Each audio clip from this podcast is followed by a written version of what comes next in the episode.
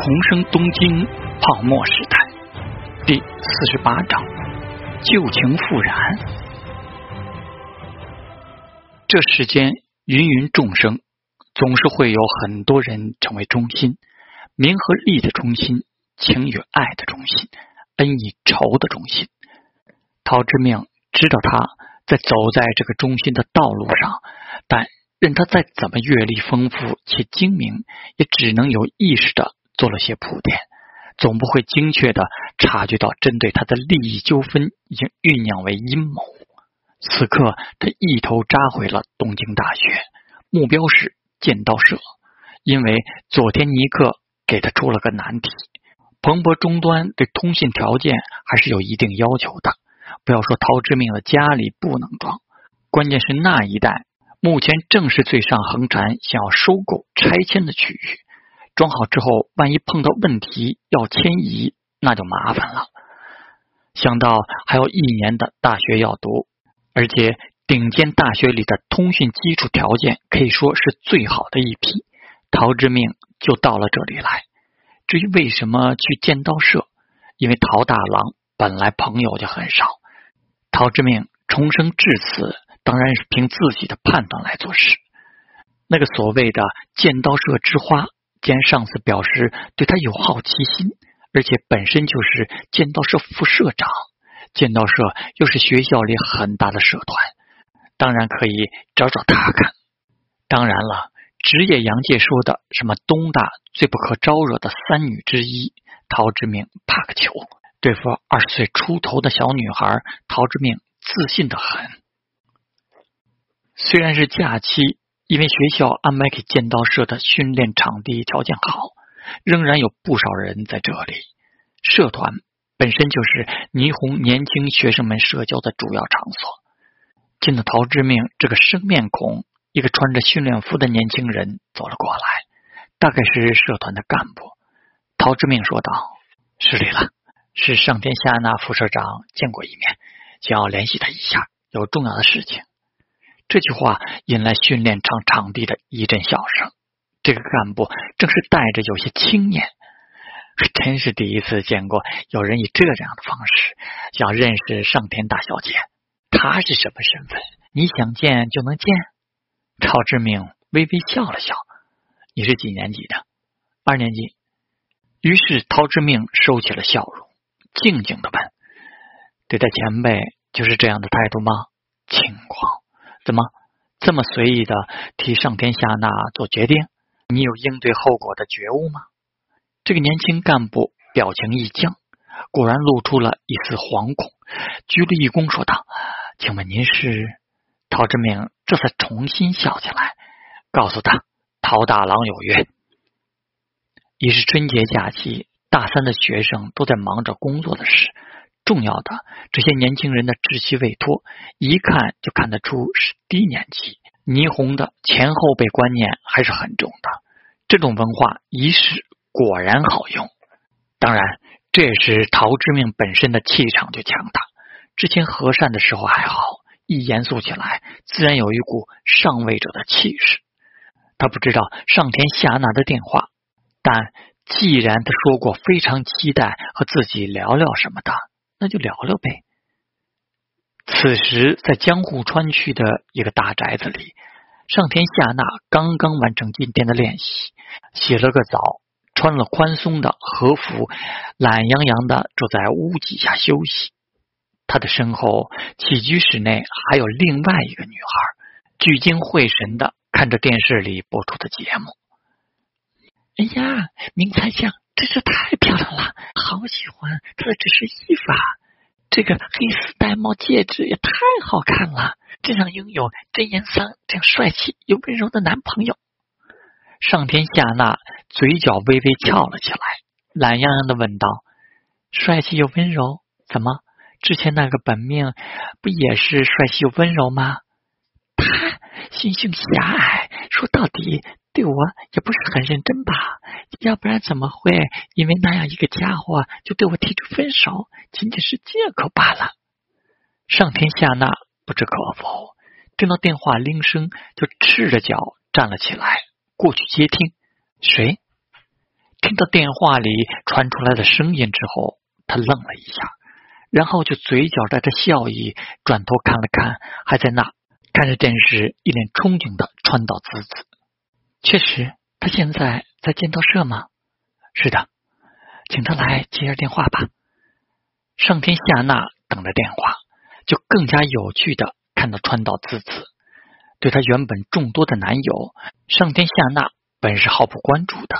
但没想到那天在住友，却见到了与他所说完全不同的一个陶大郎。如果说仅仅是恋情的锻炼就能让一个男人成长到那种地步，那太难以想象了。所以，他到底经历了什么，成为那天所见的一个人物？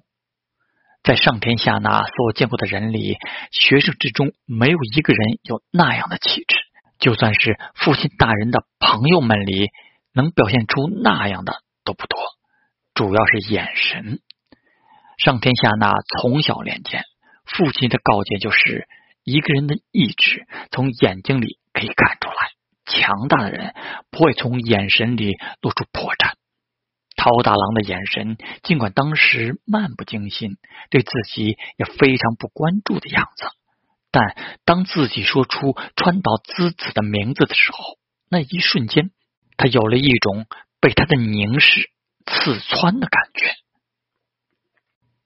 电话里终于传来那个男人的声音，又是漫不经心的强调：“谢大将，没想到还是我失败了呀！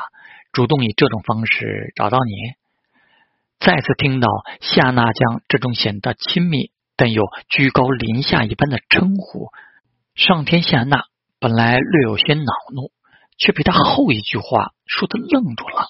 什么失败了？难道他是想说一直在等待自己主动联系他？这家伙想什么呢？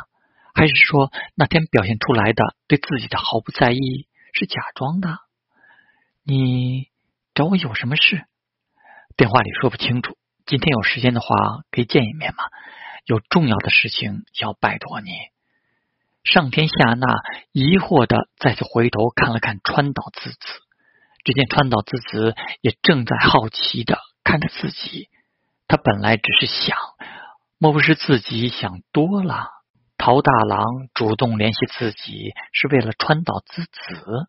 毕竟那天自己是主动提出的，川岛滋子才引来他那道眼神。想到这里，上天下那不由得生出恶作剧般的心思。他非常想知道，川岛之子如果看见现在的陶大郎，会有什么样的反应。之前跟他说，他还以为自己是故意逗他。于是他笑呵呵的说道：“见面可以啊，但有个朋友正在我家里。”一起去的话不会不方便的吧？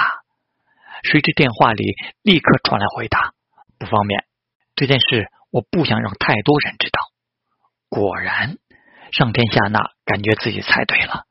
可是我出去了的话，他一个人在家里会很寂寞的。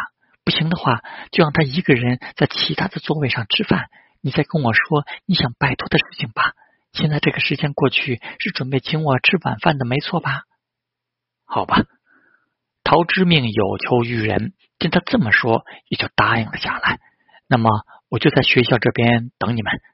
他说了一个在东大学生中比较知名、档次也不错的西餐厅，就挂了电话。上田夏娜挂了电话，笑呵呵的问道：“川岛滋子，猜猜是谁？我怎么知道？陶大郎。”上天下那满脸都是笑意。之前你不相信，怎么样？一起去见见吗？